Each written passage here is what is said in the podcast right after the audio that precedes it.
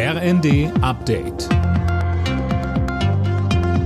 Stündlich neu. Auf den Punkt informiert. Ich bin Silas Quiring. Guten Morgen.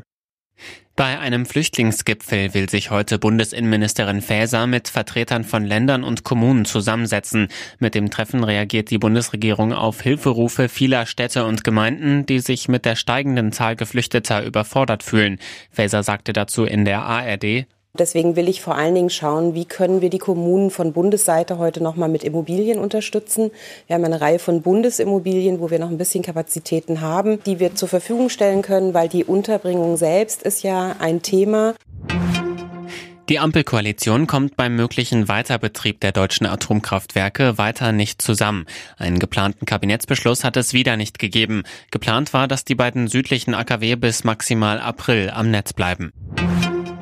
Nach den massiven Raketenangriffen Russlands auf etliche ukrainische Städte beraten die G7-Regierungschefs heute über mögliche Konsequenzen. Per Videoschalte wird auch der ukrainische Präsident Zelensky dabei sein. Dabei könnte es auch im Preisdeckel für russisches Gas und Öl gehen. Dafür müsse man aber auch andere Länder mit ins Boot holen, sagte Grünen Außenpolitiker Jürgen Trittin im ersten.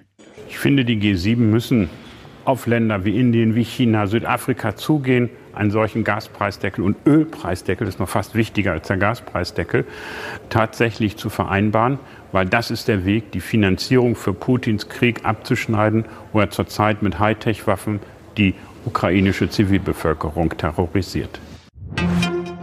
In der Fußball Champions League sind am Abend zwei deutsche Clubs gefordert. Dabei muss RB Leipzig bei Celtic Glasgow ran und Borussia Dortmund trifft zu Hause auf den FC Sevilla.